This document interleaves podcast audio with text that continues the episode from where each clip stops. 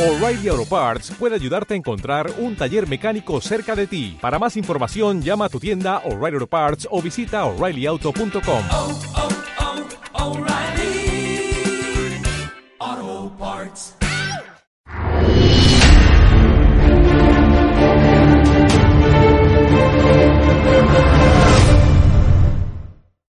Muy buenas tardes, queridos amigos. Bienvenidos un día más a Demos, la actualidad con criterio. Hoy tenemos con nosotros a nuestro economista de cabecera, el señor Centeno. Muy buenas tardes, señor Centeno. Muy buenas tardes. Bueno, pues vamos a empezar, si le parece, con la noticia de la encuesta de nuestro querido amigo señor Tezano. ¿Qué, qué nos tiene que decir al respecto? Eh, verdaderamente el grado de manipulación por parte de este señor raya ya en lo delictivo, porque es un, un despilfarro de recursos públicos eh, para ayudar a un partido concreto. Sin embargo, sí hay una cosa que quiero señalar eh, porque me parece muy importante. Si Tezanos tuviera razón, y en el caso de Madrid, sería la primera región europea que se convertiría en un, una imitación de la Venezuela de Maduro. Es decir, sería una dictadura de tipo chavista donde, aparte de asfixiarnos a impuestos a los madrileños, quieren asfixiar toda la libertad de palabra, de creencia y de pensamiento, eh, de debate, de educación y de transmisión del conocimiento, eh, aplastando bajo una despótica hegemonía neomarxista bolivariana. Es decir, el tema, mmm, en caso de que fuera cierto, que creo que no lo será, porque en realidad esto que les estoy dibujando de eh, haber caído bajo una despótica hegemonía neomarxista bolivariana es lo que ha ocurrido en las elecciones generales.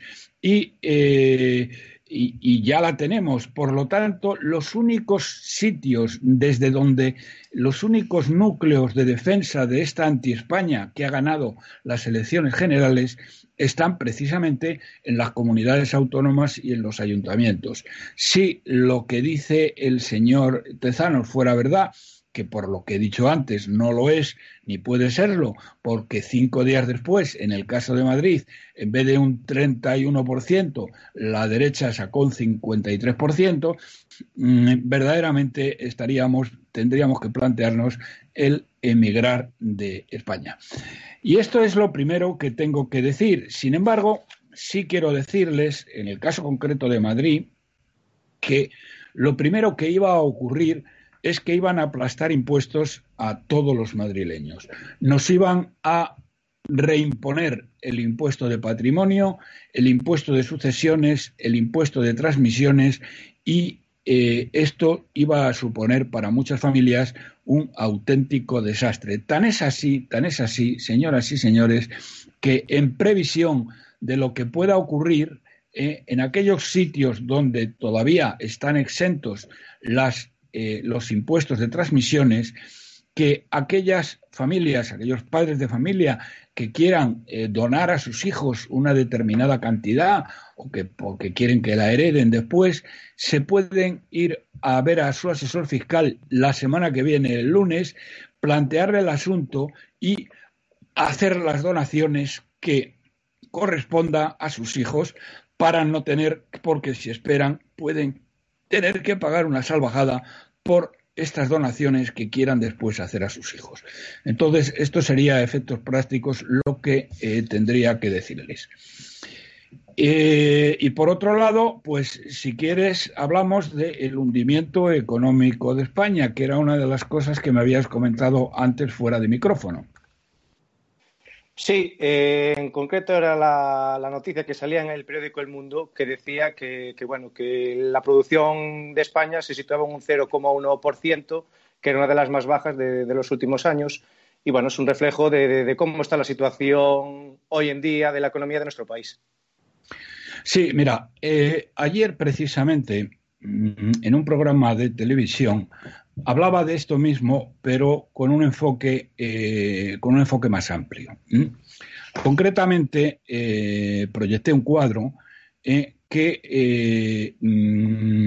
es, titulaba el descuadre histórico entre los presupuestos generales del Estado que se han enviado a Bruselas y la realidad.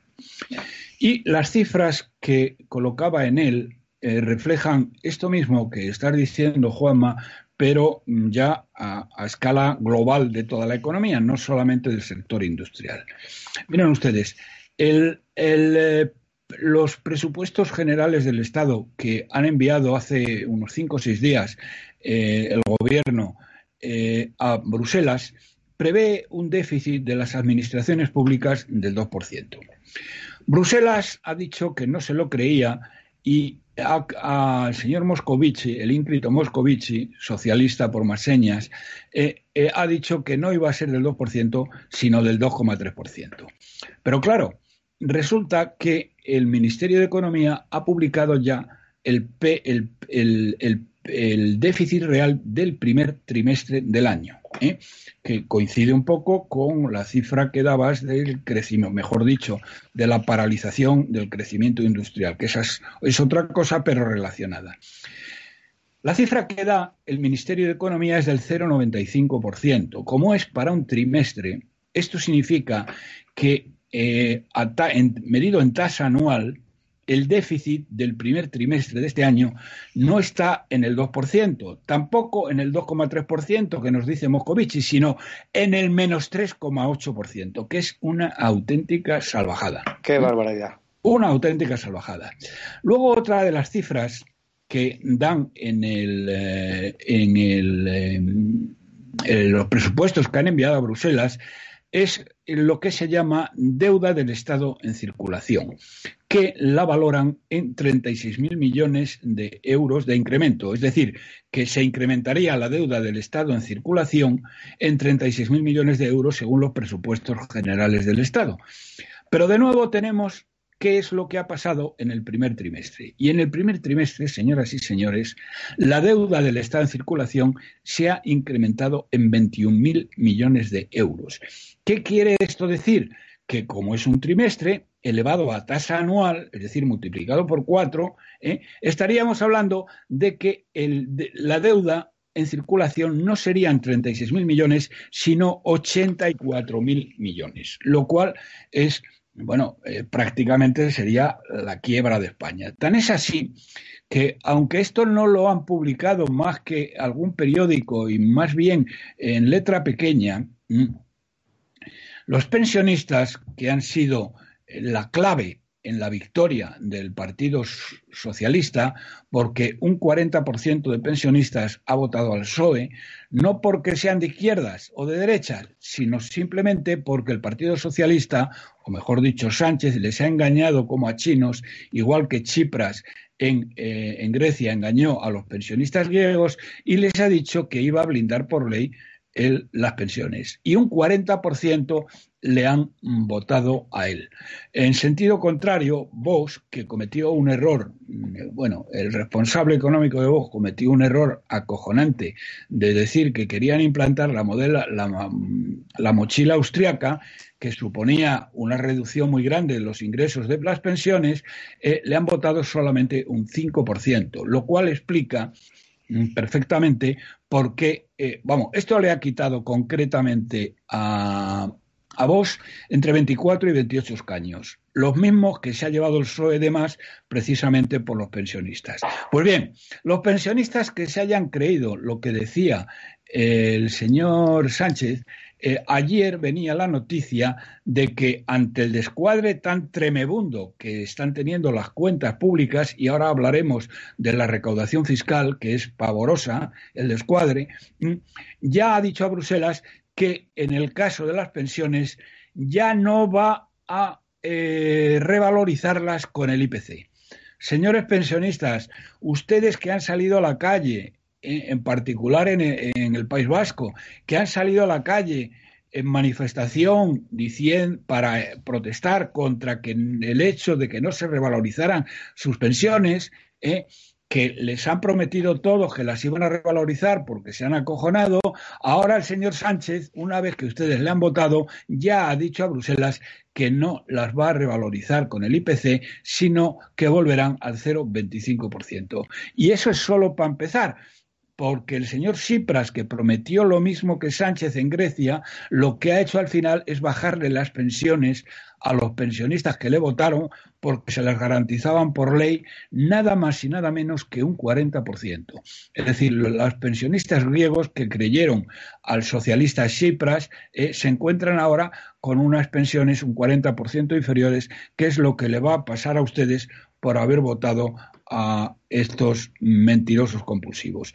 Y fíjese, y ya termino con esto, hay una cifra que son las cifras estadísticas. Las estadísticas en España están trufadas todas ellas.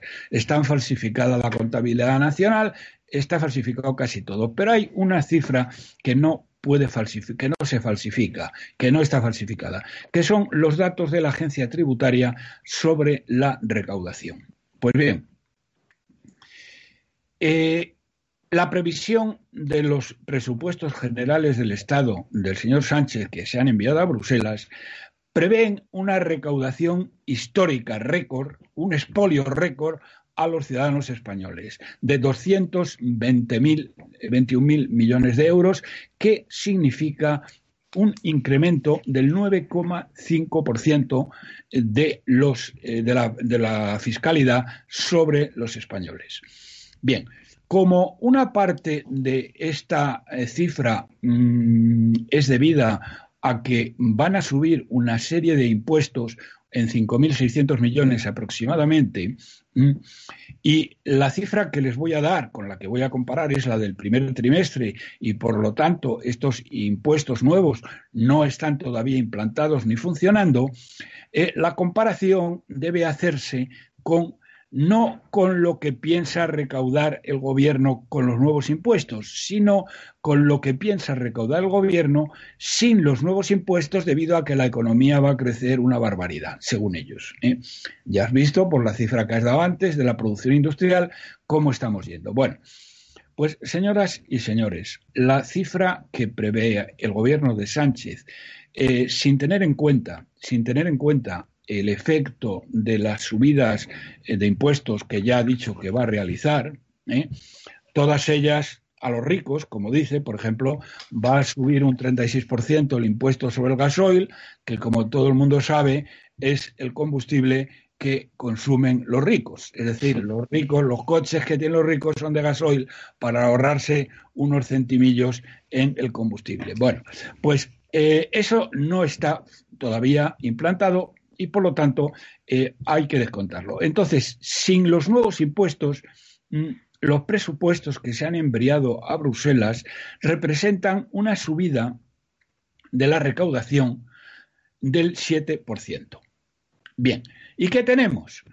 Pues miren ustedes, eh, según los datos publicados por la agencia tributaria, que como he dicho antes van a misa, mm, el primer trimestre real, real, ha sido del menos 0,6%, es decir, frente a un incremento del 7%, la recaudación real ha bajado un 0,6%.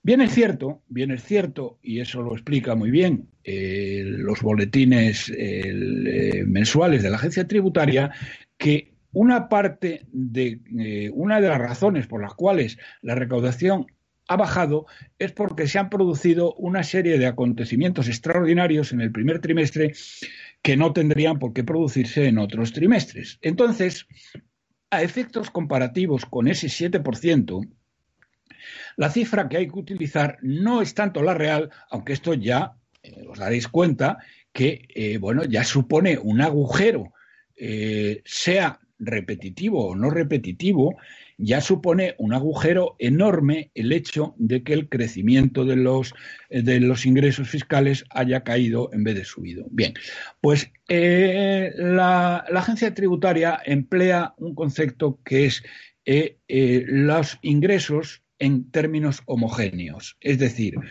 descuentan todos aquellos efectos que no son eh, digamos, repetitivos, que no son homogéneos, al objeto de dar una cifra más real de lo que hubiera ocurrido si no se hubieran producido determinados acontecimientos, tanto a favor como en contra. Bien, el primer trimestre, en términos homogéneos, la recaudación ha subido un 3%. Y esa, queridos amigos, sí que es perfectamente comparable con la recaudación del 7%. Es decir, que lo que nos está diciendo la agencia tributaria es que frente al 7% que prevé eh, los presupuestos generales del Estado ingresar en el año 2019, eh, sin tener en cuenta las subidas en los nuevos impuestos, eh, frente al 7%, la realidad ha sido que hemos crecido el 3%. Y he cogido, he cogido para ilustrarlo mejor dos impuestos que están muy poco afectados o, no están nada afectados o muy poco afectados por la subida de impuestos. El más claro de todos es el IVA. El IVA se va a tocar, se va a tocar porque nos van a subir el IVA, ya lo verán ustedes. ¿eh? El IVA pretenden recaudar 78.000 millones, 78.307 millones, según los presupuestos de Sánchez. Esto significa que eh, el incremento de la recaudación es del 11,7%, una auténtica salvajada, porque no sé dónde sacan esa cifra.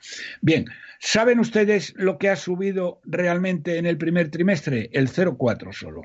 Y en términos homogéneos, que es la cifra que compara con el 11,7, el 3,1%. Es decir, que el IVA, el IVA ha subido casi cuatro veces menos de lo que ellos pensaban en los presupuestos. Y de ahí, y los impuestos especiales, algo muy parecido. Es decir, señoras y señores, eh, los presupuestos que han mandado a Bruselas muestran un descuadre histórico que va a obligar a qué? Va a obligar a incumplir todas las promesas de subidas eh, salariales a los pensionistas, a los funcionarios, a muchísima gente, a los dependientes, etcétera, etcétera, que se van a quedar en nada y también va a obligar a una subida de impuestos mucho mayor, muy superior a la prevista. Fíjense ustedes que para llenar el hueco que significa la diferencia entre la recaudación prevista del 7% y del 3%, tendrían que subir los impuestos en 8.400 millones, además de los 5.600 millones que ya han dicho que van a subir. Así que, señoras y señores, eh, creo que han, mm, se han pegado ustedes un tiro, no ya en el pie, sino probablemente en la barriga, habiendo votado al Partido Socialista para los próximos cuatro años. Pronto lo verán ustedes qué es lo que va a quedar, empezando por los pensionistas que no les van a subir ya, es lo que ha dicho Sánchez a Bruselas anteayer, no les van a subir ya el, eh, el, IPC, sino una cantidad, la cantidad inicial que estaba prevista del 0,25. Y eso para empezar. Y esto yo creo que es lo más significativo que tenía que contar hoy. Pues muy bien. A ver, eh, yo entiendo que el problema está en que, la gente se cree que porque algo aparezca en una ley, o como decía en su momento Podemos, no se tiene que materializar. Es decir, por mucho que uno legisle y que, y que ponga, por ejemplo, como decía Podemos, de que se va a asegurar las pensiones o que se van a subir por ley, eso no quiere decir que se vaya a materializar. Hay que entender una realidad objetiva de la economía que, es la que al final nos da el poder eh, subir las pensiones o la que nos da el poder mantener unos servicios sociales. Entonces, en este caso, eh, la gente eh, se cree que, porque aparezca una ley o porque un político de turno diga que va a poner determinado, determinada cosa en una Constitución, que se va a cumplir. Entonces, el problema está en que, en que el pueblo en general eh, traga con todo lo que le dice, pues en este caso, los políticos de turno y, que, por desgracia, con los datos que, nos está dando usted, señor Centeno, pues es que esto se va a la quiebra. De hecho, no sé qué futuro espera el país, pero vamos, en pocos años yo creo que esto, suspensión de pagos y veremos a ver después qué pasa. Pues lo mismo que en Grecia una rebaja brutal de las pensiones, una brutaja brutal de los salarios públicos, etcétera, etcétera. Pero bueno, es lo que han votado. Así que, eh, señoras y señores, luego no se quejen de lo que va a pasar. Ya estaban advertidos. Bueno, pues muy bien, hasta aquí entonces el programa de hoy. Le agradecemos como siempre al señor Centeno sus datos, su conocimiento y bueno, que esperemos que entonces que poco a poco que la gente que nos siga y la que no, pues que empiece a hacerlo y que, que escuche señor Centeno porque los datos están ahí, la economía es la que es y, y por muchas promesas que nos hagan los políticos, la realidad es otra. Entonces, muchísimas gracias, Centeno, y hasta la próxima. Hasta la próxima.